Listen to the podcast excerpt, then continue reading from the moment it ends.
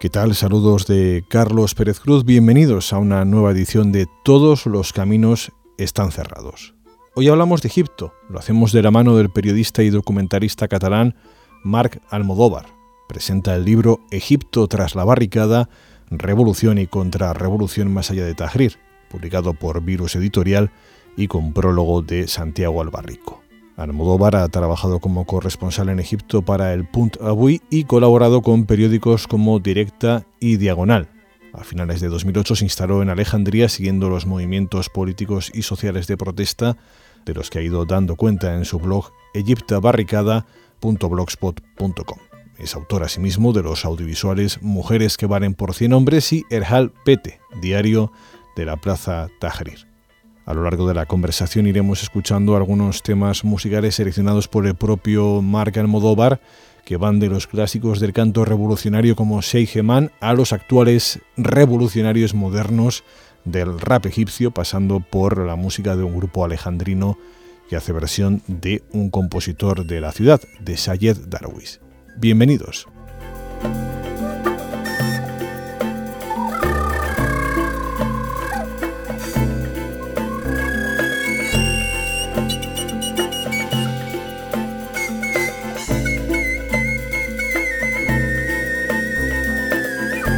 Egipto tras la barricada, revolución y contrarrevolución más allá de Tahrir. Eh, bueno, siempre me lo pregunté y todavía me lo pregunto. En un país de 80 millones de habitantes y de distancias tan enormes en todos los sentidos, ¿qué pasó en 2011 fuera de Tahrir, fuera de, los grandes núcleos urbanos del Cairo o de Alejandría? Bueno, o sea, a pesar de que aquí se vendiera la imagen o viésemos esas imágenes grabadas desde las azoteas de la Plaza Tahrir, eh, en realidad la insurrección se produjo en la mayoría de ciudades, de, en prácticamente todas las grandes ciudades del país. Bueno, ciudades y medio ciudades, ¿no? Y, de hecho, eh, a pesar de que se ha reconstruido mucho la memoria colectiva sobre lo que pasó en esos primeros días, eh, luego si uno se paseaba por lugares como Damanhur, Tanta, Mahalla, que son ciudades del delta, ¿no? Por, em, poca memoria colectiva se ha construido sobre, sobre lo que sucedió en, esos 18 días, el 25 de enero, el 28 de enero sobre todo. Luego uno iba allí y veía cómo había sucedido prácticamente lo mismo, seguramente a, menor escala, porque evidentemente el número de gente que vive allí es menor, pero, pero que, que básicamente la, la, revolución azotó todos los cantones del país. De hecho, el, principal lugar, uno de los bastiones de resistencia más importantes, pues se produjo en Suez, no se produjo en Cairo, sino que se produjo en Suez, la, la, ciudad, la ciudad obrera que se encuentra en el, en el, en el canal y ahí es donde se produjeron los primeros muertos por represión policial y, fue de hecho uno de los bastiones de, de, resistencia revolucionaria. ¿no? Los primeros meses de 2011 se dirigen los focos a Tahrir, el 11 de febrero se produce la, lo que llamas la caída de un faraón, la caída de Mubarak, después de años y años de dictadura militar. Pan, libertad y justicia social, lema fundamental de esa movilización de 2011. Contextualicemos, ¿cómo se traducen esas reivindicaciones en la realidad cotidiana del Egipto gobernado por Mubarak y cuáles son los hechos fundamentales que explican que una parte de la sociedad manifestara esas reivindicaciones? Bueno, claro, un poco lo que yo intento explicar en el libro es precisamente qué es lo que llevó a la gente a la Plaza Tahrir, ¿no? O, o a revolucionarse en enero de 2011 porque parece ser, y como, como anterior a, antes a 2011 no había interés en hablar lo que sucedía en Egipto, parece que de repente los egipcios se combustionaran espontáneamente y salieran a la calle de, forma, no sé, como, bueno, se les cambiase un chip o algo por el estilo, ¿no? como si fuesen zombies prácticamente, ¿no? Y, y, no, contrariamente a eso, pues no, hay una larga lucha de resistencia eh, como, como estábamos contando antes o estábamos comentando antes, pues desde 2006 hay una oleada de huelgas pro obreras que azotan el país, que no tiene precedentes en, la historia reciente de Egipto. De hecho, nos tenemos que remontar a la Segunda Guerra Mundial para ver un azote de, revueltas y protestas obreras eh, parecido. Y eso viene producido sobre todo por los procesos de, alianza que hace el, régimen Mubarak con las instituciones financieras internacionales, con el Fondo Monetario Internacional, con el Banco Mundial, para afianzar su régimen político a través de esa alianza con estas instituciones financieras internacionales que financian pues los procesos de reforma económica, que liberalizan, que, descomponen completamente los, servicios sociales del país. De hecho, comentas en el libro, el Banco Mundial felicita a Egipto y justo entonces se produce esa intifada del pan ¿no? que, mencionas. Sí, sí, de hecho eso, es lo que sucede, es decir, a nivel internacional, como comentas el Banco Mundial o el Fondo Monetario Internacional, la Unión Europea, Estados Unidos están aplaudiendo los, resultados de, esa, ese proceso de liberalización económica, porque los índices macroeconómicos son muy buenos, hay un aumento del PIB eh, histórico, pero luego si nos fijamos es que ese, dinero va concentrado, como acostumbra suceder con estas políticas, a unas muy pocas manos y lo que se produce es una gran fracturación de la sociedad y vemos como la población pasa de un 20 de un 20% en la década de los 90, vemos que en la década el primer la primera década de los años 2000 pasa a ser un 40% de la población que vive bajo el umbral de la pobreza, es decir, menos de 2 dólares al día, y vemos que un tercio de la población vive con menos de, un dólar al día, es el umbral de la extrema pobreza, ¿no? Es decir, vemos como a pesar de que Egipto está generando más dinero que nunca, vemos que ese dinero se concentra en, cada vez menos manos, ¿no? Entonces la sociedad se fractura completamente, la, la, la, estabilidad del país se mantiene por hilillos muy, muy delgados, que cuando se suceden pues crisis alimentarias producidas también por la especulación internacional de, de los productos alimentarios o tenemos problemas de suministros energéticos provocados también por la especulación en el mercado energético, eso produce fuertes azotes en el, país. Como estás comentando, en el año 2007 Egipto era aplaudido por las medidas económicas cuando un, problema de suministro de harina provocó problemas en los suministros de pan subvencionado del Estado y provocó que en un mes veíamos como 50 personas morían literalmente en las colas de, los, de, los, de, las panaderías intentando conseguir pan. Luego, episodios similares sucedieron en el suministro de suministro de, butano para cocinar. También veíamos como a finales de 2009 tenemos una crisis muy parecida en la cual decenas de personas también mueren literalmente peleándose por una bombona de gas butano. Es cierto que, este lema de las manifestaciones para libertad y justicia social no difiere mucho del que estos días, por ejemplo, tiene lugar hoy mismo que hablamos con las marchas de la dignidad en Madrid. O sea que hay una concomitancia en, motivaciones y movimientos. Claro, y de hecho es un lema que también es muy parecido al lema con el cual salieron los, los campesinos rusos en la Revolución Rusa en su momento. ¿no? Es, un lema muy básico, pero que vemos que han pasado muchos años y todavía estamos. Sigue completamente vigente, pero completamente. Y eso es un poco lo que la gente pide, ¿no? Libertad, justicia social, dignidad también era la palabra que... de hecho comentas ¿no? que se sustituye esa primera inicial cita a la dignidad por lo de justicia social, no hay una mayor expresión para que figure como justicia, no como dignidad. Sí, sí, sí, de hecho es un poco, es un poco la, lucha dialéctica por las palabras que se utilizan también forma parte de ese proceso de, de contrarrevolución para intentar aplacar todo lo que sucede en las calles, ¿no? La brutal paliza y asesinato por parte de la policía del joven de 28 años Khaled Said en Alejandría mostraba la brutalidad del régimen ante los ojos de un sector social que había querido vivir de espaldas a ella. Y eso lo cambió todo. Escribes, bien el miedo, bien la conveniencia pueden llevar a no querer ver la realidad. ¿Qué sectores de la sociedad vivían bien no mirando y, y por qué empiezan a mirar? Bueno, es, evidente que la muerte de Khaled Said eh, marca un, punto de inflexión muy importante. Eh, eso se produce en el verano de 2010. Y es un punto de inflexión muy importante precisamente justo por lo que estás comentando, un sector de la sociedad que había vivido de espaldas o no había querido ver eso que, eso que estaba sucediendo. Eh, es decir, Khaled Said no es la primera persona muerta por paliza policial, ni, ni, fue la última, pero sí que fue la primera o fue la primera en un momento de político muy determinado, porque se produjo pocas semanas después de que el régimen renovara la ley de emergencia vigente en el país, desde que Mubarak llegase al poder. Eh, cuando justo una semana después o dos semanas después de que se renovase esa ley de emergencia, pues se produce esta muerte, no en los lugares habituales, es decir, en los barrios pobres, sino que se produce en, una barriada de clase media, alejandrina, eh, con, con, un alto porcentaje de universitarios, y entonces esa gente de repente abre los ojos, eh, el ahogo también que se produce en todos los sectores de la sociedad también acaba estallando allí, y entonces se produce como una insurrección de, un sector de la sociedad que, históricamente o, anteriormente no se había movilizado. ¿no? Se producen esas cadenas humanas silenciosas en la, en la de Alejandría, esas movilizaciones a través de Internet, que, que, movilizan un sector de la sociedad que hasta ese momento se había sentido, se había mantenido callado, intentando no ver lo que estaba sucediendo. ¿no? Mi abuela paterna me decía siempre, tú siempre hijo en el observatorio, ya sabes, cuanto menos te involucres, pues en teoría menos, menos riesgos corres. Estamos en las primeras semanas de 2011, la ocupación de Tahrir, la caída de Mubarak. Eh, ¿Qué papel jugaron entonces hermanos musulmanes? ¿Se acogieron al consejo de mi abuela? Bueno, un poco sí. O sea, los hermanos musulmanes lo que intentan jugar era jugar un poco en, en, todos los, en todos los lados, ¿no? Por un lado tenemos cuando se convocan las manifestaciones para el 25 de enero, los hermanos musulmanes no convocan. De hecho, los, los, hermanos musulmanes el propio 25 de enero, cuando hay informes del Ministerio Interior diciendo que las movilizaciones son cosas de los hermanos musulmanes, ellos salen negando su participación en las movilizaciones.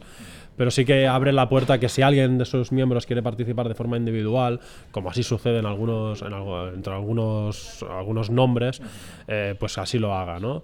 Luego cuando el 26 de enero vemos que se ven que las movilizaciones tienen un éxito sin precedentes, pues entonces intentan subir al carro. Entonces reivindican las movilizaciones, hacen sus propias reivindicaciones propias, que no son las que se habían pactado entre la mayoría de fuerzas revolucionarias. Entonces intentan pues aprovecharse del proceso. ¿no? Entonces a partir del 28 de enero y luego con la ocupación de la Plaza Tahrir se hace muy evidente su participación en las movilizaciones, pero también se ve muy claro que es una instrumentalización lo que están intentando hacer, porque cuando las fuerzas revolucionarias sentadas hacen pactos políticos para, para, para gestionar ese proceso y, una de las principales reivindicaciones es que no nos vamos a sentar a negociar con el régimen hasta que no caiga su presidente, no, vamos a, no, no hay negociación posible, los hermanos musulmanes rompen ese pacto y se sientan con el vicepresidente Omar Suleiman y rompen ese ese, pacto de las fuerzas revolucionarias y entablan lo que es el principio de ese pacto de transición, que es el, punto también el otro punto de inflexión de este proceso, que es cuando militares islamistas pactan para acallar el ímpetu de la calle. ¿no?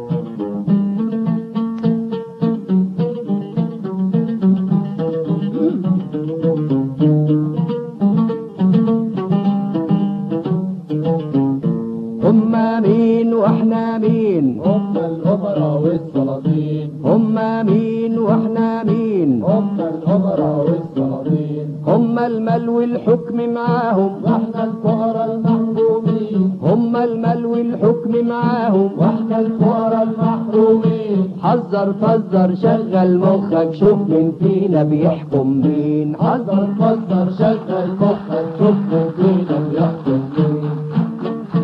هم مين وإحنا مين هم الأمراء والسلاطين. هم مين وإحنا مين هم الأمراء والسلاطين.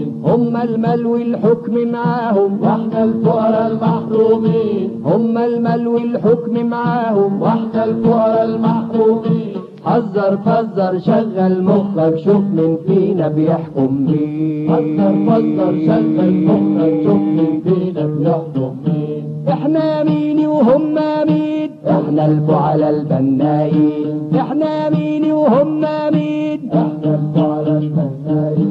إحنا السنة وإحنا الفرد إحنا الناس بالطول والعرض. إحنا السنة وإحنا الفرد إحنا الناس بالطول والعرض.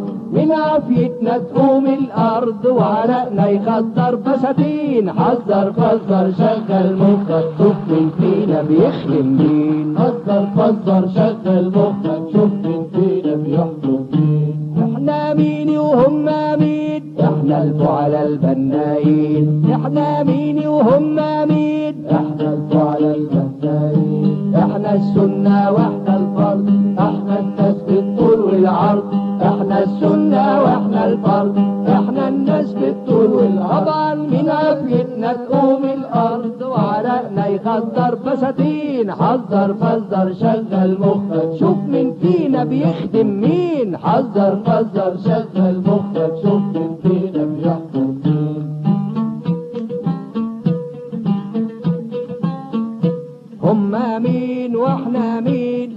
الأمراء والسلاطين. هم مين وإحنا مين هم الأمراء والسلاطين. هم الفيلا والعربية. هم الفيلا والعربية. والنسوين المتنقية. والنسوين المتنقية. هم الفيلا والعربية. هم الفيلا والعربية. إن سوين المتنقية إن سوين المتنقية حيوانات استهلاكية شغلتهم حشو المصاريل حذر فذر شغل مخك شفت الفيلة بياكل مين. حذر فذر شغل مخك شفت الفيلة بياكل قول لي هما مين وإحنا مين. هما الأمراء والسلاطين. هما مين وإحنا مين. هما الأمراء والسلاطين. والعربية هم الفيلا والعربية والنسوين المتنقية والنسوين المتنقية هم الفيلا والعربية هم الفيلا والعربية والنسوين المتنقية والنسوين المتنقية طبعا حيوانات استهلاكية؟ شغلتهم حشو المصارين. حذر صدر شغل مخك شوف من فينا بياكل مين Escribe Santiago Albarrico en el prólogo, no fue una revolución socialista y no fue dirigida por la izquierda, tampoco fue una revolución islámica y los islamistas tuvieron asimismo un papel muy reducido, pero como fue una revolución democrática por la dignidad y la justicia social, salió a flote la verdadera relación de fuerzas en la zona.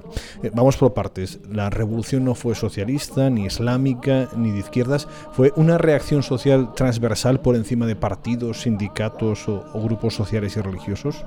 Completamente, completamente. Cuando, o el 25 de enero la gente convoca las movilizaciones, al principio son formaciones políticas clásicas, podríamos decir, y de hecho las primeras movilizaciones, y yo eso fui testigo, yo recogí, bueno, estuve grabando esos días y hice un documental con ello. Las primeras horas la gente salía, los grupos salían con sus banderas de, sus, de Kifaya, del WAF, de, de, Karama, y, y salían con las banderas de esos grupos políticos. Al cabo de unas pocos, de- ves que no, no son ni horas prácticamente, al, cabo de- del poco rato, cuando las masas se añaden a esas movilizaciones, esas banderas desaparecen porque son absorbidas por la propia masa. Entonces es la propia masa la que, la que acaba absorbiendo. Incluso el mismo 25 de enero, cuando es media tarde, se ha hecho la, la ocupación de Tahrir, los activistas están, o sea, lo- los grupos políticos están a punto de desconvocar y decir, vámonos para casa, que esto ha sido un éxito sin precedentes. Pero la gente no se quiere ir. Entonces la gente es la que presiona para que eso continúe, vaya un paso más para adelante. ¿no? Yo creo que es evidente que la, que la masa y esa, la masa es muy difícil de, de definir si era islamista, si era, si era izquierdista, seguramente tiene un poco de todo, porque así es la masa, es, es muy difícil de definir, es el pueblo, están todos, y, entonces es muy difícil de, catalogar, y eso es lo, que realmente empujó, porque realmente es la gente la que estaba ahogada, ¿no? También hemos visto después de, o sea, con la evolución del proceso, también hemos visto que la popularidad de unos grupos u otros es muy volátil, ¿no? Los más musulmanes en las primeras las elecciones legislativas de 2011 tienen casi, el 50% de los votos, pero luego, cuando es la primera vuelta de las presidenciales pierden el 50% de los votos. O sea, se, pasan, se quedan acá prácticamente con el 20% de los votos. Luego vemos que se, la popularidad de los musulmanes se volatilizan durante su año de gobierno, cuando vemos también que los militares pasan de momentos de enorme popularidad, bajan, bajan a, a ser criticados eh, públicamente en las calles y luego vuelven a recuperar su popularidad con la deposición de Mursi. Es decir, vemos que hay una enorme vola- vo- volatilidad de la popularidad de unos grupos y otros. Entonces, mm, bueno, pues eso es un poco lo que sucede. ¿Qué grupos están liderando este proceso? Bueno, en realidad se están formando, ¿no? Los grupos en sí. Y es lo que tendremos que ver también, ¿no? Salió a flote la verdadera relación de las fuerzas en la zona, dice el Barrico. Esa relación eh, se manifestó, ahora hablábamos de los procesos electorales, con el gobierno de hermanos musulmanes. El periodista Eugenio García Gascón me dijo en una entrevista que en gran medida las revueltas habían sido promovidas por gente liberal, que son una minoría en Egipto, que había sido capaz de aglutinar al pueblo en contra de Mubarak. Añadía García Gascón, no pueden aplicar el liberalismo porque los liberales constituyen una minoría. Bueno, da la sensación, en, si entendemos que esto es así, que los principales impulsores de estas movilizaciones no estaban llamados a ser los principales beneficiarios de, de sus consecuencias. Bueno, yo la verdad no, no conocía yo esta afirmación, pero yo estoy completamente en contra de ella. Yo creo que, además, no sé qué acepción de- del término liberal le está aportando, no sé si se refiere al liberalismo político o liberalismo económico, pero tanto uno como otro, yo puedo asegurar categóricamente que mi experiencia me demuestra que no es la gente, esa- e- ese no era el corazón de la gente que movilizó esas, eh, que impulsó esas movilizaciones, no es ni tan siquiera la gente que impulsó esas movilizaciones y no es ni tan siquiera la gente que, como digo, hizo, hizo generar ese músculo para que las movilizaciones se, se continuaran. Yo creo que la mayoría parte, de la- primero está demostrado que la mayor parte de la sociedad no tiene esa categoría liberal y precisamente los liberales en sentido económico y político eran los que estaban gobernando eh, y sí que hay fuerzas liberales de oposición pero que son claramente muy minoritarias. Yo creo que contrariamente a eso, yo creo que las masas populares tienen una filosofía que seguramente no es socialista, seguramente no es de izquierdas, pero que sí que tiene una filosofía eh, de popular, de, de repartimiento de la riqueza, de repartimiento, de ruptura de las, de las brechas sociales, y precisamente eso es lo que se esconde detrás del lema de pan, libertad y justicia social. Eh, la revolución no se hizo contrariamente, yo creo que el proceso lo está demostrando, no se hizo para hacer una, reforma política. Eso es lo que intentaron hacer precisamente militares islamistas para apagar el ímpetu de la calle. El ímpetu de la calle re- reivindicaba cosas que iban mucho más de una reforma liberal, mucho más allá. O sea, de las reivindicaciones de la Plaza Tahrir se pedían el fin de la, brecha social, el fin de las políticas impositivas eh, internacionales, el fin de, de la imposición del neocolonialismo de Estados Unidos y precisamente de esos eh, sistemas políticos occidentales que son liberales. eh, y yo creo que precisamente, yo creo que esa revolución mm, probablemente no es ni islamista ni socialista, pero sin lugar a dudas no es liberal. Sin embargo, esto sí que igual nos lleva al tratamiento mediático, que es otro de los múltiples aspectos que se puede, sobre los que se puede analizar lo que pasó. Quizá el foco, al menos a ojos occidentales, se situó sobre, no sé si llamar elementos liberales de...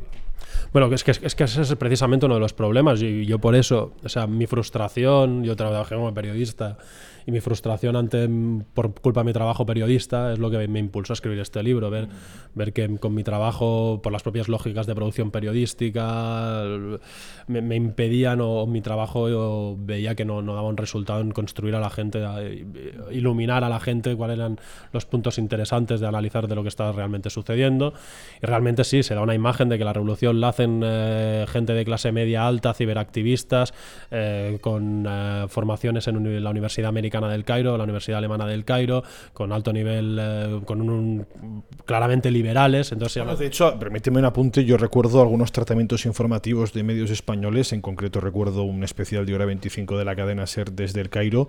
Claro, quienes participaban en aquellas charlas eran egipcios que hablaban castellano, eso ya da una cierta idea de nivel socioeconómico, etcétera, etcétera, ¿no? Eh, sí, evidentemente, pero es que ese es el, precisamente es el problema de los propios medios de comunicación. Es decir, ahí llegan todo un seguito de periocaidistas, como les llamo yo, que, que, que, es que no saben hablar árabe. Entonces, ¿a quién se van a, dirigir? Se dirigen a la gente que habla inglés, que habla español, que habla... Bueno, entonces es evidente que se da una imagen sobre el revolucionario un poco determinada. Esa gente participó en la revolución, sí, esa gente participó en la revolución y tuvo un papel muy importante, no lo vamos a subestimar, pero ellos no son la revolución, ellos son solo un sector de la revolución. Si nosotros analizamos la, gente que en esos primeros 18 días, y solo nos centramos en esos primeros 18 días, no vamos a entrar más, adelante, pues hablamos en esos primeros 18 días, murieron 800 personas. Aquí se vendió la imagen de que había sido una revolución pacífica, murieron 800 personas en, en 18 días. Si nosotros nos ponemos a mirar el listado del origen de esas personas, veremos que esa gente ni hablaba inglés, ni miraba internet, ni nada por el estilo. Son gente de clases populares a las cuales los medios de comunicación han ignorado constantemente han ignorado por propia incapacidad ¿eh? también, no, no vamos a, sí, a decir, sí, sí, pero, pero, pero eso es un poco lo que sucede. Esa imagen de que la revolución lo hicieron los ciberactivistas, yo creo que es sesgada. Los ciberactivistas participaron, hicieron un papel muy importante, pero hubo otros sectores de la sociedad que aquí no se ha hablado de ellos. Que, que, que, fueron los que realmente impulsaron y dieron, o, o que también impulsaron, o se formaron parte de ello, ¿no?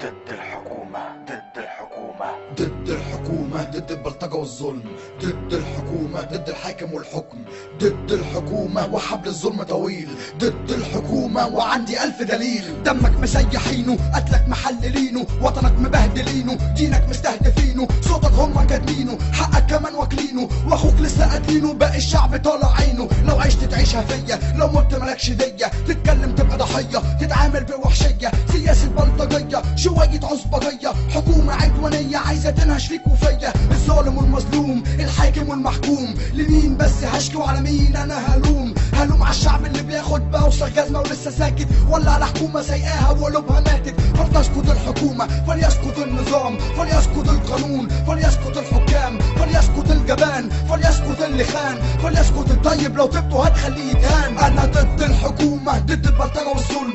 ضد الحكومة ضد الحاكم ضد الحكم. ضد الحكومة ضد الخاين والجبان. الحكومة وضد اللي يقبل يتهان أنا ضد الحكومة ضد البلطجة والظلم. ضد الحكومة ضد الحاكم ضد الحكم. ضد الحكومة ضد الخاين والجبان. ضد الحكومة وضد اللي يقبل يتهان كل من هب ودب دلوقتي عمال يهينك. مالكش قيمة مالكش تمن حكامك أصلا بايعينك. ومغفلينك مستغفلينك مستهيفينك. وفي أحضان اعدائك بكل سهولة حاطينك. ماسكينك من إيدك اللي ناوي يسمعك. ما تساعد نفسك ما تقولي وإيه اللي يمنعك. يمنعك. لو حد زقك مستني مين يجيب لك حقك. ماسكك ودقك وبقاله 30 سنة بيدقك عمال يسكك وأنت ساكت ومخيط بقك وبسيف وشقك ما أنت ميت وموت مخك. كفاية نوم كفاية موت كفاية سكوت. لو عندك دم بجد اهتف وبأعلى صوت. أنا ضد الحكومة لأني ليا قيمة. ضد الحكومة وصعب أقبل في الهزيمة. أنا ضد الحكومة ضد البلطجة والظلم. الحكومة ضد الحاكم ضد الحكم ضد الحكومة ضد الخاين والجبان ضد الحكومة وضد اللي يقبل يتهان أنا ضد الحكومة ضد البلطجة والظلم ضد الحكومة ضد الحاكم ضد الحكم. ضد الحكومة ضد الخاين والجبان.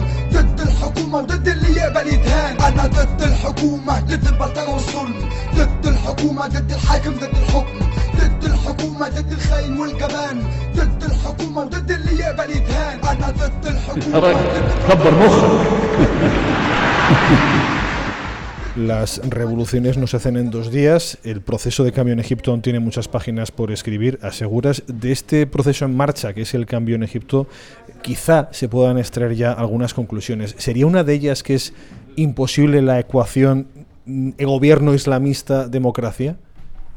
Bueno, yo creo que es una conclusión un poco yo creo que lo que, que se puede conducir o, concluir es que precisamente cuando se conduce el proceso, eh, un proceso de revolución, de gente que está reclamando una, una, una reestructuración de base eh, social, económica y política, no se puede conducir eso a un proceso de democracia orgánica, es decir, no podemos intentar aplicar eh, el modelo, no se puede mirar, no podemos seguir, o sea, es una cosa nos tenía que demostrar eh, lo que sucedió en 2011, es que esos análisis que se habían hecho continuadamente desde Occidente, es decir, de mirar esos países con la las gafas propias de los sistemas propios, eso sí tendríamos que haber aprendido algo es que eso no, no sirve, no funciona, nos estuvimos equivocando. O nuestros, o nuestros diplomáticos, los diplomáticos de nuestros estados estuvieron equivocando durante mucho tiempo. Ellos dijeron que habían aprendido del error y lo que estamos viendo por activa y por pasiva es que no están aprendiendo del error. Que a ellos les importa un pepino la dignidad de los egipcios, les importa un pepino la justicia social, les importa un pepino todo. Lo único que quieren es reconstruir lo que ellos llamaban la rueda de producción. Eso es lo, más importante en Egipto. La rueda de producción vuelva a caminar, que nadie, que nadie pare la circulación por el canal de Suez, que nadie impida el, proceso, o sea, la pacificación con el Estado de Israel y que Egipto poco a poco vaya a reconstruir para que las fábricas vuelvan a construir, para que la exportación de gas natural siga, siga conduciendo. Eso es lo que acaba, eso es lo que acaba primando y lo que acaba importando para, para la comunidad occidental. Yo creo que hay un gran problema. Luego, si se quiere vender de que el, islamismo tiene una incapacidad política. Yo creo que esos son análisis muy precipitados y precisamente volvemos a intentar analizar lo que sucede ahí viendo lo que queremos ver, no lo que realmente está sucediendo. ¿Y cómo has valorado el tiempo que se les dejó estar en el gobierno a hermanos musulmanes? Es que el problema de los hermanos musulmanes en el gobierno no es un problema de ser un gobierno islamista, es un problema de ser un gobierno continuista. Es decir, los hermanos musulmanes durante décadas estuvieron diciendo que pactar con el Fondo Monetario Internacional era pactar con el diablo y lo primero que hacen cuando llegan al gobierno es pedir un, un préstamo de 3.400 millones de dólares al Fondo Monetario Internacional.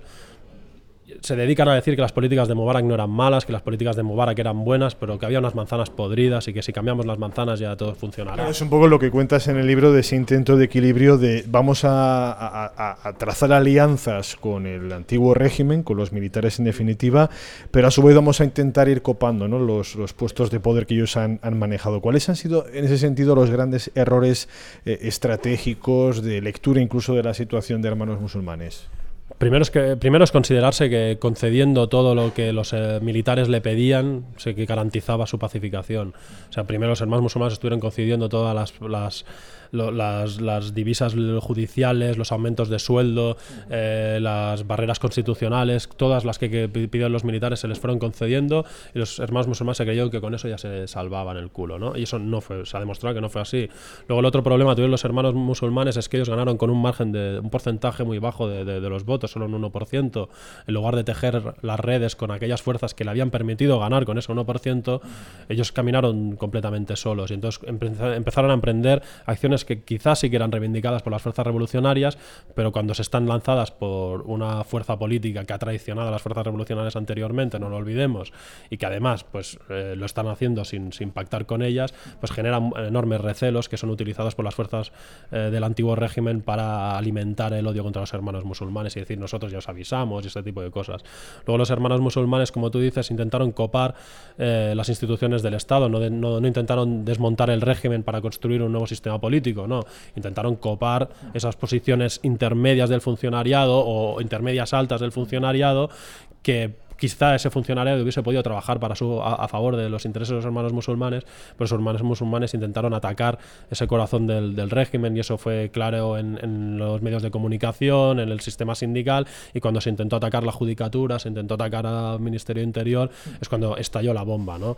Eh, y eso es lo que acabó, esa es la bomba que acabó estallando en las manos de los hermanos musulmanes, ¿no? Yo creo que esos son los grandes errores que cometen los hermanos musulmanes.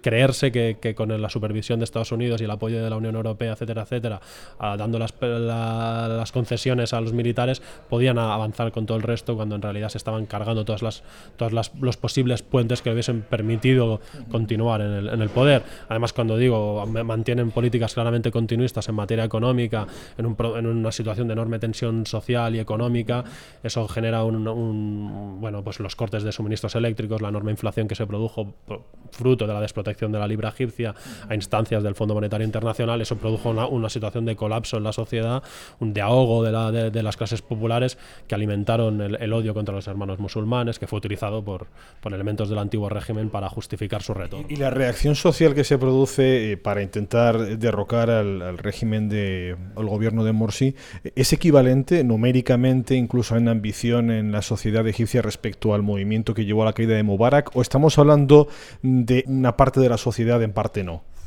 Bueno, las movilizaciones que del 30 de junio del verano pasado, que para pedir la, de, la salida de Mursi, que fueron iniciadas por el grupo de naseristas del grupo Tamarrot, eh, son las movilizaciones que son mucho más masivas que cualquier movilización que ha sucedido anteriormente en Egipto. Son mucho más masivas de las de 2011 pero también se tiene que entender que buena parte de las fuerzas revolucionarias que participaron en 2011 también participan en esas movilizaciones.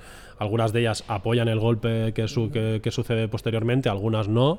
Eh, mayoritariamente sí que lo apoyan y luego también tenemos que a, todas esas fuerzas se añade también todo el corazón del antiguo régimen que, saca todo su arsenal a la calle para, para acabar con el, gobierno de los hermanos musulmanes, ¿no? incluido el estamento policial que organiza manifestaciones, la propia policía monta manifestaciones eh, en contra de los hermanos musulmanes. Entonces, claro, esas movilizaciones son mucho más masivas que las movilizaciones de, de, de 2011, pero evidentemente el trasfondo de una movilización y de otra son, son claramente distintos distintas, ¿no?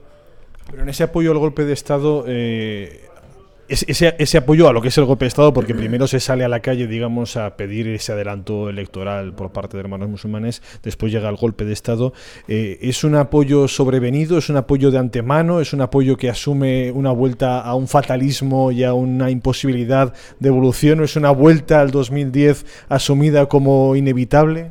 Claro, las fuerzas revolucionarias o las fuerzas revolucionarias que apoyan el golpe, es decir, no todas las fuerzas revolucionarias apoyaron el golpe, pero las, las que sí que lo hacen, Eh, yo creo que lo hacen en parte porque se ven completamente incapacitadas de construir un movimiento de base suficientemente amplio que lidere ese proceso. Entonces creo que se lanzan a los brazos del ejército, sobre todo por ese discurso de, el ejército es el Estado y además porque también digo que esas movilizaciones fueron iniciadas por grupos naseristas que son bastante nombrosos y el naserismo al fin y al cabo tiene el, o sea, la idea de que el ejército esté en el poder tampoco es una idea que les parezca muy alienígena porque el propio naserismo se basaba en eso, ¿no?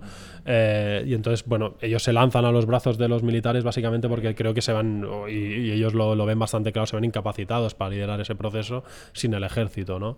Eh, ellos además se ven convencidos de que el ejército ya no es el mismo ejército de 2011, lo cual el tiempo les ha demostrado que se estaban equivocando y de hecho ahora se están empezando a rasgar las vestiduras y dentro de poco se las van a, rasgar del todo y, en ese, y en ese proceso estamos, ¿no? Y bueno, evidentemente en ese proceso también los salafistas de Hezbollah Nur también apoyan a ese proceso en su estado extraño de apoyo de Arabia Saudí y todo este tipo de historias y, eso, es lo, eso es lo que acaba sucediendo un poco el, verano pasado, ¿no? Es la historia de un proceso que ha permitido llamar revolución a lo que es transición y sabotaje a lo que es revolucionario, acusar de terrorista al disidente y cambiar los lemas de la revolución. ¿Cuáles son, Mark, los grandes errores de percepción y de precisión lingüística con el que hemos configurado nuestro relato aquí de lo que sucede en Egipto? Bueno, yo creo que el, principal problema semántico que hemos tenido es, es, cuando se estuvo vendiendo aquí, y eso es algo que yo sufrí como periodista, cuando aquí vendimos que las elecciones de 2012 para nombrar a Mohamed Mursi, que acabaron nombrando a Mohamed Mursi presidente, fueron unas elecciones, y esos son los léxicos que se utilizaban, justas, libres, democráticas, eh, los egipcios votan en libertad, los egipcios votan alegremente, y entusiasmo democrático, esos eran adjetivos que se utilizaban en los medios de comunicación aquí, y ya digo que yo eso lo sufrí eh, en propia carne y compañeros míos me, comentaban que le sucedían cosas parecidas, cuando en realidad ese proceso estuvo marcado por, por muchísimos interrogantes, ¿no? Eh, esas elecciones eh, fueron lideradas por una junta electoral, liderada por por los mismos jueces que habían adulterado las elecciones bajo el reinado de Mubarak, eh, una junta electoral que era inmunizada judicialmente, por lo tanto hacía lo que le diera la gana. De hecho, se negó a analizar algunas denuncias de, irregularidades electorales bastante, bastante, bastante considerables, o al, menos, o al menos considerables, que se deberían haber analizado y no, no, no sabemos a día de hoy si eso es cierto o no es cierto porque no, no fueron investigadas. ¿no? Luego tenemos a candidatos eh, a las elecciones que fueron fueron apartados de, la carrera electoral simplemente por tener antecedentes penales por el hecho de haber sido opositores a Hosni Mubarak y por eso no se pudieron presentar a las elecciones. Y tenemos un proceso muy turbio eh, que lleva una segunda vuelta también muy turbia entre el candidato del antiguo régimen, Ahmed Shafi, el último primer ministro de Mubarak, y Mohamed Mursi, el candidato de los hermanos musulmanes, que por cierto antes de las elecciones habían dicho que no presentarían ningún candidato y acabaron presentando dos. Y, y, en ese clima extraño aquí se vendió que todo esto era por ejemplo, el, centro Jimmy Carter, que no es un, centro sospechoso de ser antisistema o de ser libertario o, de hacer un discurso mm, eh, destructivo. Y el centro Jimmy Carter hacía comunicados diciendo que era el país en el cual más problemas habían tenido para trabajar, para monitorizar las elecciones, eh, que ellos no podían hacer un análisis sobre esas elecciones, habían sido limpias o sucias, pero de lo que ellos habían visto, no habían visto muchas cosas. El titular era que ellos no habían visto muchas cosas en, los medios de comunicación occidentales cuando ellos te estaban diciendo que no les habían dejado trabajar. Bueno, no sé, yo creo que eso es bastante significativo, ¿no? Aquí se, bueno, pues intentó vender que eso es un proceso y luego también eso dificulta que luego la gente no acaba de entender qué es lo que pasa el verano pasado, porque tanta gente sale a la calle pidiendo su, la caída de Mohamed Mursi y eso dificulta un poco la comprensión, ¿no? Pero bueno, es uno entre los múltiples problemas de léxicos, ¿no? También estábamos hablando antes sobre los revolucionarios, de ciberactivistas. Yo creo que eso también forma parte de todo eso, ¿no?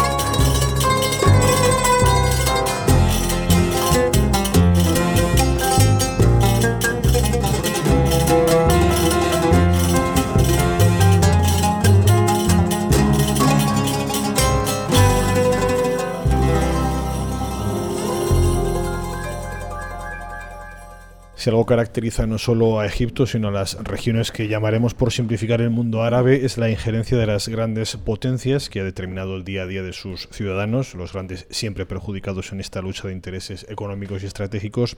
Dices que la comunidad internacional ha apadrinado este proceso desde su inicio, desde lo que sucedió en Tahrir, hasta el momento presente. Bueno, el, proceso parece tener incluso un guion escrito con el presumible acceso a la presidencia del Sisi. Eh, ¿Cuáles han sido y cuáles son las principales injerencias extranjeras, cuáles son sus objetivos cumplidos y cuáles los modificados, incluso los planes modificados por la imposibilidad de predecir eh, en, en toda medida los acontecimientos. Bueno, lo que está claro es que la comunidad internacional, y, yo creo que todo el mundo se vio sorprendido por lo que sucedió en enero de 2011, y entonces sobre, sobre la marcha se empezó a intentar improvisar para sacar, la, sacar un, un, plan, un plan B que no estaba escrito en ese momento, o B, C o J, no, sé cómo llamarlo, pero un plan que no estaba escrito, se intentó improvisar. ¿no? Ese plan pasó por ese apoyo entre hermanos musulmanes y, y militares que hemos visto el pasado verano que acabó, acabó rompiéndose. ¿no? Eh, pero lo que acaba sucediendo, más allá de lo, del papel que tenga la Unión Europea o Estados Unidos, lo que acaba sucediendo en Egipto, lo que acaba sucediendo en toda la, zona, todos los países que se levantan en procesos de revolución, eh, es una lucha regional entre dos potencias que son los Emiratos, Emiratos Árabes y Arabia Saudí, que apuestan por el retorno al antiguo status quo, y Qatar, que apuesta por el proyecto de los hermanos musulmanes de la mano de, la Turquía de Erdogan. Entonces ahí lo que se produce es una, geo, una geolucha, una lucha por la geoestrategia, por el control de, la zona entre esas dos superpotencias, que evidentemente colisionan, que ahora están en un proceso de, enorme crisis, eh, incluso diplomática, entre esos, entre esos países. Y, ante eso la comunidad occidental, la Unión Europea, Estados Unidos, que son aliados de todos dos países, eh, se sienten un poco descolocados y no saben muy bien qué es lo que hacer, ¿no?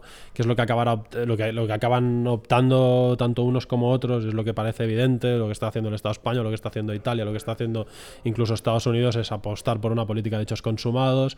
El golpe del pasado verano no ha sido catalogado de golpe como tal por, las, por los miembros diplomáticos occidentales, sino que era una cosa mucho más complicada que no nos han explicado a día de hoy qué puñetas es lo que sucedió en Egipto. Los diplomáticos occidentales no saben qué pasó en Egipto, no nos lo han sabido contar. Y, ante eso, pues una política de hechos consumados, bueno, no queremos enemistarlos con el ejército porque ya sabemos que no queremos, o sea, son los garantes o, los aliados de la estabilidad en la zona y ante esa situación, pues pues bueno, política de hechos consumados. No nos gusta lo que ha sucedido porque es el nuestro plan, el plan que propuso Occidente, se ha roto, se ha descompuesto pero bueno, vamos a intentar a ver qué es lo que acaba sucediendo, ¿no? ¿En qué medida en el estallido inicial, que, bueno, en definitiva hemos de entender que es muy de base social y que tiene su germen en la propia sociedad egipcia, ¿en qué medida viene inducido por fuerzas extranjeras, llamémoslas, no sé cómo calificarlas, pero a través de qué elementos puede venir esa potenciación de, lo que sucedió entonces y luego, evidentemente, el, el ir acogiéndose al curso de las circunstancias y de los acontecimientos para ir variando? Pero ¿en qué medida hay una inducción por parte de Occidente? De Estados Unidos, de Europa, en lo que inicialmente sucede en Egipto? Bueno, yo creo que no hay ninguna, no hay ningún germen de iniciación eh, claro en, todo lo que sucede. O sea, Estados Unidos sí que estuvo intentando hacer medidas o presión a la administración de Mubarak para que hiciese medidas aperturistas que se produjeron en cierta medida hasta 2005-2006 pero que el propio régimen utilizó para, bueno, hizo un proceso aperturista en el cual los hermanos musulmanes ganaron más diputados que nunca. Eso fue utilizado para volver a la agenda represiva ante el miedo que tenía Occidente de que ganasen los hermanos musulmanes en, en, en Occidente. Entonces, a partir de entonces, este, los programas de democratización de Estados Unidos en la zona son prácticamente aparcados y sí que se genera un aumento un poco de las instituciones de sociedad civil patronalizada, estilo Human Rights Watch y, y Amnistía Internacional, etcétera, etcétera, que sí que tienen su cierta participación en el proceso, pero yo creo que en ningún momento lo, lo, lo, intensifican. Sí que es importante tener en cuenta, por ejemplo, el papel que tiene Al Jazeera en la concienciación, sobre todo en la década de los 90, la generación de un referente en Egipto de que existe una realidad diferente a la que nos vende el régimen, y esa dicotomía sí que genera una Ahora, yo pensar que Occidente eh, potencia, alimenta eh, eh, lo que está sucediendo en Egipto, yo creo que eso no es así. Yo creo que básicamente Occidente se encuentra completamente descolocado y evidentemente lo que sucede en las calles genera cierta simpatía entre los medios de comunicación que como no tienen una agenda, no hay una agenda claramente marcada, pues son vistas con simpatía las movilizaciones, ¿no? Hay, hay errores clarísimos a la hora de analizar qué es lo que sucede, eso sí que es evidente, pero que sí que generan cierta simpatía, como también sucedió, podíamos ver aquí cuando estalló el 15M, nadie sabía qué es lo que estaba sucediendo y veías que los medios de comunicación trataban con simpatía lo que sucedía en el 15M y eso tampoco quiere decir que el 15M lo montase el país o lo montase los medios de comunicación, pero, pero país sí que lo trataba con cierta simpatía, yo creo que sobre todo por eso, por, porque como estalló sin saber muy bien qué es lo que sucedía, no había un plan trazado, ¿no? Y eso es lo que acaba sucediendo un poco, ¿no? Entonces sí que luego eh, Occidente se, intenta canalizar eso, ya digo, ver, ver lo que sucede ahí con, los, con las gafas occidentales de decir lo que quieren estos, no les vamos a dar. Elecciones cada cuatro años y ya está, y lo tienen arreglado. ¿eh? De hecho, yo recuerdo, yo seguí con, con, mucha intensidad las emisiones de Al Jazeera en inglés en los días de la, de la cobertura de la plaza de Tahrir eh, y todo era de una simplificación extrema, o eran pro Mubarak o eran pro democracia, no había matices intermedios que explicaran aquello. Bueno, y sí que es evidente que entonces sé que hay algunos medios que tienen las cosas mucho más claras. Al Jazeera, por ejemplo, es uno de los medios que tenía una agenda muy clara y que se vio muy evidente a partir de 2011. Antes de 2011 parecía que Al Jazeera fuera un medio de comunicación que justo era el lema que tenía, la opinión de unos y la opinión de los otros. Entonces era un medio plural y realmente es un medio que abrió la pluralidad de los medios de comunicación en el mundo árabe pero que a partir de 2011 esa pluralidad se convirtió clarísimamente en un proceso, se vio claro que detrás había una agenda política en favor del aumento del peso estratégico del Emirato de Qatar, como así sucedió en los primeros compases de la revolución. ¿no? Entonces, sí que, entonces sí que empezamos a ver cuáles son los intereses de unos y otros, y, hoy en día si uno abre la web de Al Jazeera y la web de Al Arabiya, se ve mucho más claro en árabe, pero también se ve en inglés. Parece que estemos hablando sobre mundos completamente opuestos. Y cuando era el golpe, el golpe del pasado verano, era, es que no era vivir en mundos distintos, era vivir en galaxias completamente opuestas una y la otra. Y estaban hablando de los mismos acontecimientos, lo cual era un ejercicio muy interesante de, periodismo real, ¿no? Lo que llaman el real politic, le llaman los políticos, eso, el real, real journalismo, no sé cómo lo tendríamos que llamar a eso. Pero, pero era un ejercicio muy interesante, porque están hablando de los mismos acontecimientos y hablaban de la noche y al día. Uno de los actores muy beneficiados de, esta vuelta del ejército, si es alguna vez se fue al poder en Egipto, es Israel y uno de los grandes eh, perjudicados es eh, Gaza. ¿En, qué medida se cifra eso en la región? Expliquemos a nuestros oyentes, lectores, eh, expliquemos en qué se cifra ese, ese, ese beneficio para Israel y ese perjuicio para Gaza.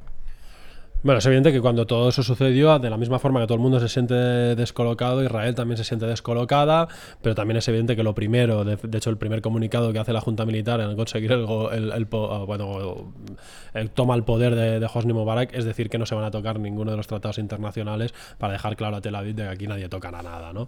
Y de hecho hay compases dentro del proceso de revolución, momentos eh, importantes, claro, el libro no ha podido entrar mucho en eso, pero de hecho era un capítulo que acabé diseminándolo porque no podía entrar en ese tema, que trataba justo en los, en los puntos determinantes de, de, procesos políticos clave del proceso que estaban vinculados con momentos en los cuales se habían organizado manifestaciones frente al consulado de frente a la embajada de Israel en Cairo y accidentes que se habían producido en la frontera, etcétera, etcétera, ¿no?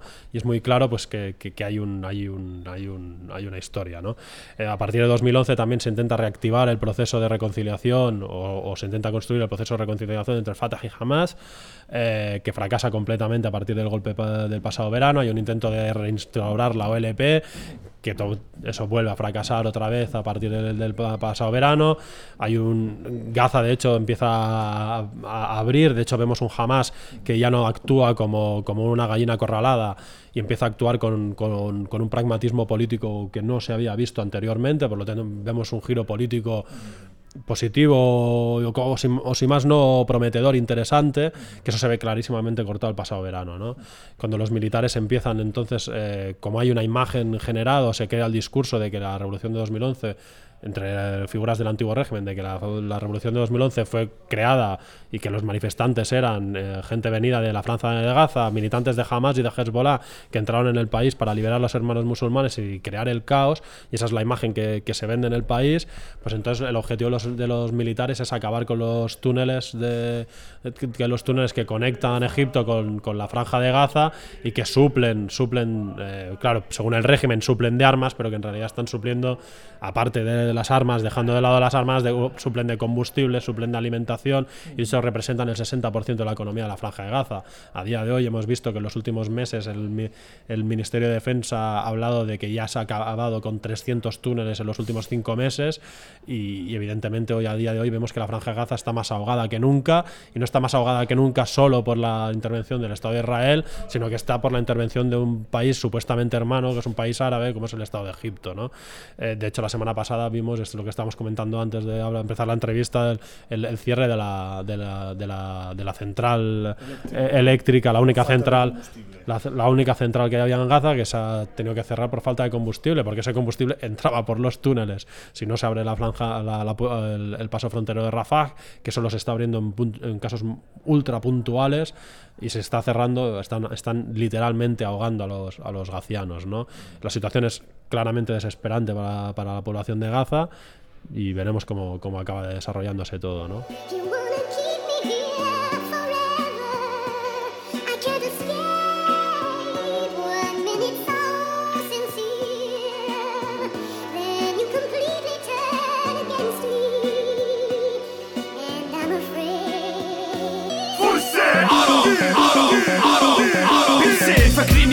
فيهوش فن هكلم عن كل حلم اترسم من غضب ومن دفن اتقسم متحب الألم من فكري في المرحلة السبعيه والحلول اللي تنقذ عناوين جانبية إرهابية من عيون معمية باستغلاليه بعد حروب عالمية محمية بالداريه منسية مرمية على اكتاف مش مرضية. مستخبيه بطريقة اتكاليه على الأراضي العربية. بسلبية مرئية إنتهازية. ورا الأعلام الإسلامية بيبينوا النية. احتيالية عناديه سيكوباتيه سرية أنانية استراتيجية الإنسانية. وبعد المسلسل متابعة قاعدة المشاهدة. لكل عربي بيتزل مستني مساعدة. ما خلص كسروا بينا كلمة مسنة. ومن عقولنا أخدوا الورق اللي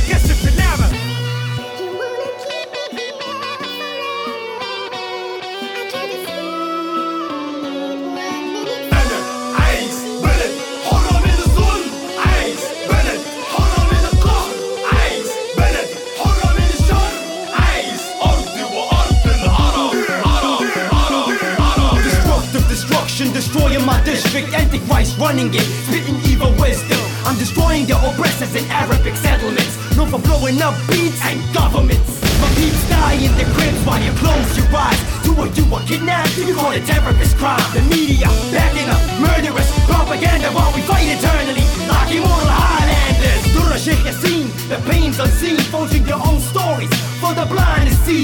Wanna draw your own opinion by the bombs we face? What's your opinion if you're slave and your mom is raped? It's the easy to speak when you're far from the heat. Through the White House I creep, and yes, I'm armed to the teeth. With a mic and a pen and a pad, here's your evidence. Weapons of mass destruction, Mr. President.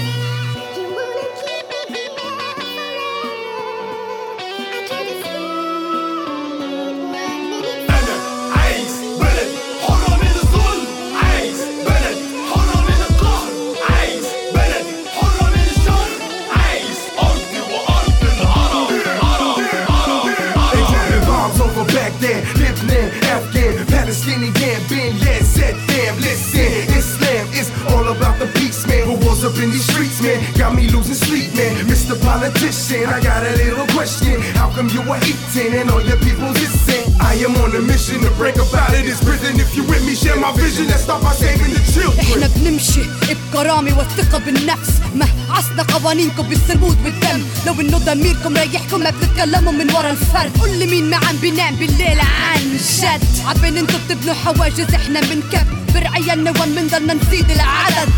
نحن السبب ليش ما بتسترجوا تغمضوا عين؟ في فرق كبير بين مقاومة مقررين That I'm writing you from my prison. What prison?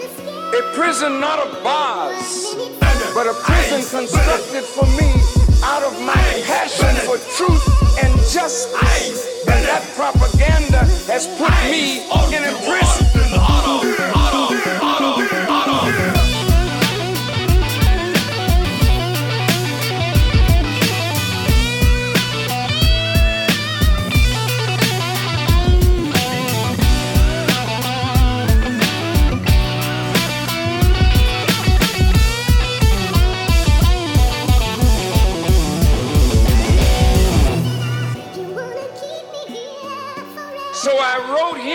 Like Joseph spoke to Pharaoh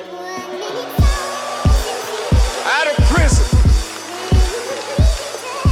I know this Pharaoh don't only have troubling dreams, he has troubling realities.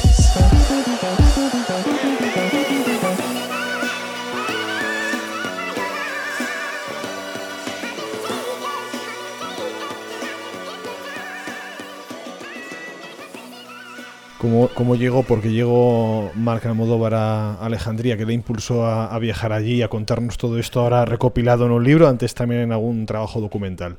Eh, bueno, precisamente yo cuando fui en 2008, en octubre de 2008, f- entre múltiples motivos, había múltiples motivos que me hicieron moverme de Barcelona, pero uno de los múltiples motivos que me hizo escoger Egipto y me hizo escoger Alejandría era precisamente que en, en abril de 2008 hubo esa intifada obrera de Mahal al-Kubra y ese movi- movimiento obrero y esa combustión social que se que, que yo había vislumbrado en algunos artículos, pero que aquí nadie hablaba de ello, ¿no? Entonces a mí eso me levantó mi curiosidad, fui allí a sacar la nariz y, bueno, y, precisamente al, ponerme en contacto con activistas en, en Egipto, lo, lo que me pidieron es, por favor, hable un blog que hable sobre esto en, en- en- en- en lengua castellana, en catalán, para que la gente en, tus tierras se, se, se de lo que está sucediendo aquí.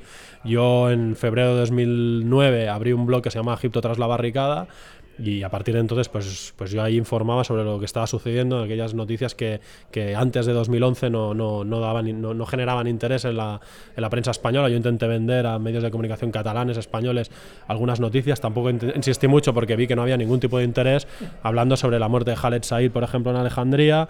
A mí se me decía que a quién le importa que, que en Alejandría maten, que a quién le importa que en Alejandría la policía mate a un chaval y luego llega 2011 y hay mucha prisa en intentar contar lo que sucede.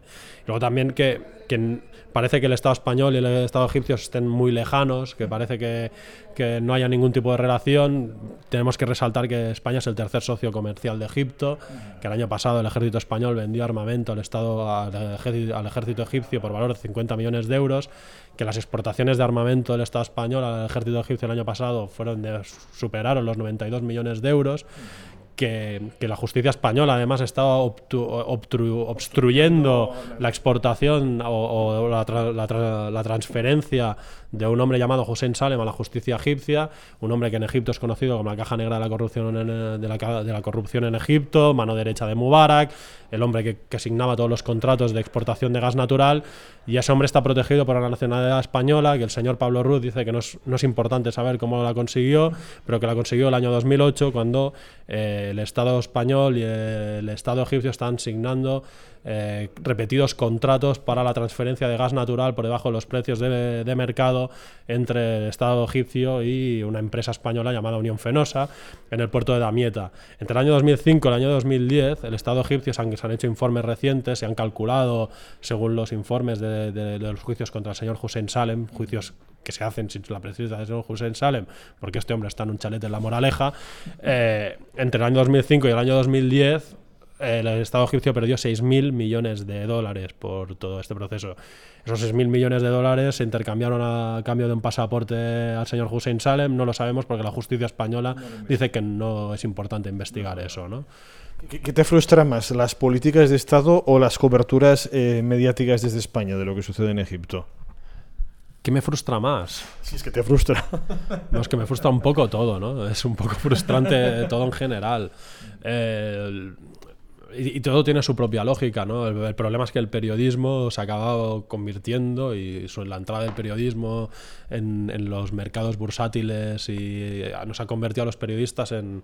Vaya, que ya no hay mucha diferencia entre estar trabajando en un McDonald's haciendo hamburguesas o estar en, en Egipto escribiendo noticias, porque las noticias ya no, no forman parte, es decir, las noticias se escriben desde las redacciones de Madrid y se encargan a la gente que está escribiendo sobre el terreno.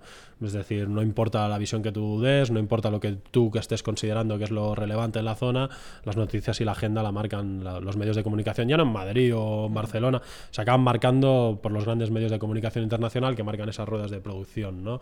Los- el periodismo que teóricamente tendría que ser el perro guardián del poder, eh, acaba ser el, el perrito faldero del poder. De hecho, lo que llama la crisis del periodismo, yo creo que más que una crisis económica o de modelo, que también es una crisis de alejamiento del ciudadano. Bueno, está clarísimo y además muchas veces se, se argumenta todo esto en no hay dinero, pero muchas veces no es una cuestión de no hay dinero, porque es decir, yo puedo incluso asimilar de que a mí por estar ahí en Egipto se me paguen 40 euros por una pieza, lo cual yo lo encuentro por sí ya bastante indignante, pero es que incluso aceptando eso, eh, no, se, no se dan ni, ni, los instrumentos para confiar en esa persona que tienes ahí e intentar crear abrir, un, abrir un hueco, ¿no? Y eso es un poco lo que sucede. Y estoy hablando, en el caso de Egipto son 40 euros, pero es que hay gente que está en Siria debajo de las bombas y está cobrando 50 euros la pieza. Y está jugándose el pellejo literalmente, ¿no? y todo en aras no de producir una noticia que, que dé al lector una imagen, una comprensión de lo que está sucediendo, no, se producen noticias eh, sensacionalistas y como, digo, como si estuviésemos en un McDonald's haciendo hamburguesas, porque eso es un poco lo que acaba primando, porque las noticias que más gustan son las que menos informan y eso es algo que yo también viví en mis carnes, al fin y al cabo lo que interesa es vender cosas bonitas, rápidas, digeribles, que no generen mucho dolor de cabeza, porque se considera que así se van a vender más, más periódicos. Bueno. ¿Volverás a Egipto? Seguro que volveré, sí, no tenemos que ver en qué condiciones y, y, para hacer qué exactamente, pero sí que tengo diversos proyectos que si se concretan, que esperamos que sí, pues, pues volveré en breve a Egipto y si no estoy aquí en contacto, en contacto casi permanente con lo que sucede a través de internet, el teléfono y todo, pues con contacto con mis amigos allí y con mis contactos allí, siguiendo todo lo que está sucediendo allí. Evidentemente yo Egipto ya es algo que, que, lo tengo muy, muy, muy arraigado ya. El periodismo no es una cuestión de pronósticos, pero juegas por el pronóstico a medio, a corto medio plazo de Egipto. Bueno, yo creo que jugar no, pero no jugar, pero yo creo que si se confirma eh, precisamente que lo que parece que ya llevamos meses esperando confirmación, pero que todo el mundo da por hecho que el señor general Abdel Fattah Sisi se presenta candidato a las presidenciales y eso si se produce prácticamente sin ningún lugar a dudas, va a ser el, el, próximo presidente. Yo creo que si eso sucede va a abrir nuevas esclechas, va, a abrir nuevas, nuevas perspectivas para que haya insurrección en las calles. De hecho, la gente se está volviendo a cansar del, del, de la situación actual. De hecho, cuando llegue el verano va a ser una situación de, de, enorme dramatismo, porque cuando la gente encienda todos los aires acondicionados, el país va a volver a colapsarse porque no hay recursos energéticos suficientes para suplir el país, sobre todo porque se sigue vendiendo gas natural a, potencias extranjeras, entre las cuales el Estado español, Jordania. A Israel se pararon los contratos, pero pero, pero o sea, como sea, o sea no, no, hay, no hay energía suficiente y entonces el país va a volver a colapsarse. Además, las políticas económicas siguen en el mismo camino que trazaron en los años 90 las instituciones financieras internacionales, que siguió Mubarak durante todo su reinado, que intensificó en 2005, que montó la Junta Militar, que los hermanos musulmanes lo, los llevaron al, al, colapso y a la situación actual en la cual se encuentran y que el nuevo régimen político ha dicho que va a continuar, es decir, va va a, finalizar, va a poner fin al subsidio energético, al subsidio alimentario y todo eso. Esa situación va a colapsar el país y, si a la cabeza del, del, del, del Estado está una, un, un, hombre como general Abdel Fattah Sisi, eso va a abrir las perspectivas a que todo está. Y además hemos visto que el pacto de transición, el pacto del golpe de Estado con los naseristas se está rompiendo, los naseristas están entrando otra vez a un discurso crítico contra las fuerzas militares, los salafistas de momento todavía le siguen la estela, pero los liberales también se están quejando de la nueva ley electoral, es decir, el pacto de, esa, de, esa, de, de ese golpe de Estado se está volviendo a fracturar, también hay elementos del antiguo régimen que se sienten dolidos por lo que sucedió en 2011 con las fuerzas militares y, y pueden volver a, a acabar que, disputándole el poder a la, a la, Junta Militar. Entonces, eh, yo creo que todavía no hemos visto nada. O sea, el libro sí, sí que intenta ilustrar el proceso, pero no es un libro cerrado para nada. Yo creo que todavía tenemos muchas cosas que, que, que van a venir y, y, todavía hay muchas cosas por ver y que el proceso todavía camina y, y seguramente va a caminar con, con, ímpetu popular de la calle. Y lo bien que le va a venir al turismo de, iba a decir Mallorca, no, que, que es de Mallorca, pero que bien le va a venir la crisis de, de, de turismo en Egipto, como ya dejó algo medio caer. Sí, sí, sí. Bueno, de hecho, eso parece que es la gran interés del Estado español y, hay muchos informes al respecto. Y hay esa infame portada del, del, última hora del pasado verano, la última hora de Baleares, cuando había los enfrentamientos entre islamistas y militares en las calles en Egipto y estaban muriendo, en un solo día murieron 600 personas. Eh, la última hora de Baleares decía los, los disturbios en Egipto van a traer miles de turistas a las costas de Baleares. Es decir, ese es el gran interés que tenemos nosotros sobre lo que está sucediendo en nuestros países. Y Bisbal también le preocupaba mucho el turismo de las pirámides. Marc Almodóvar, Egipto tras la barricada, revolución y contrarrevolución más allá de Tajarir, ahora con banda sonora de fondo para despedir. Muchas gracias por, por tu tiempo. Muchas gracias a.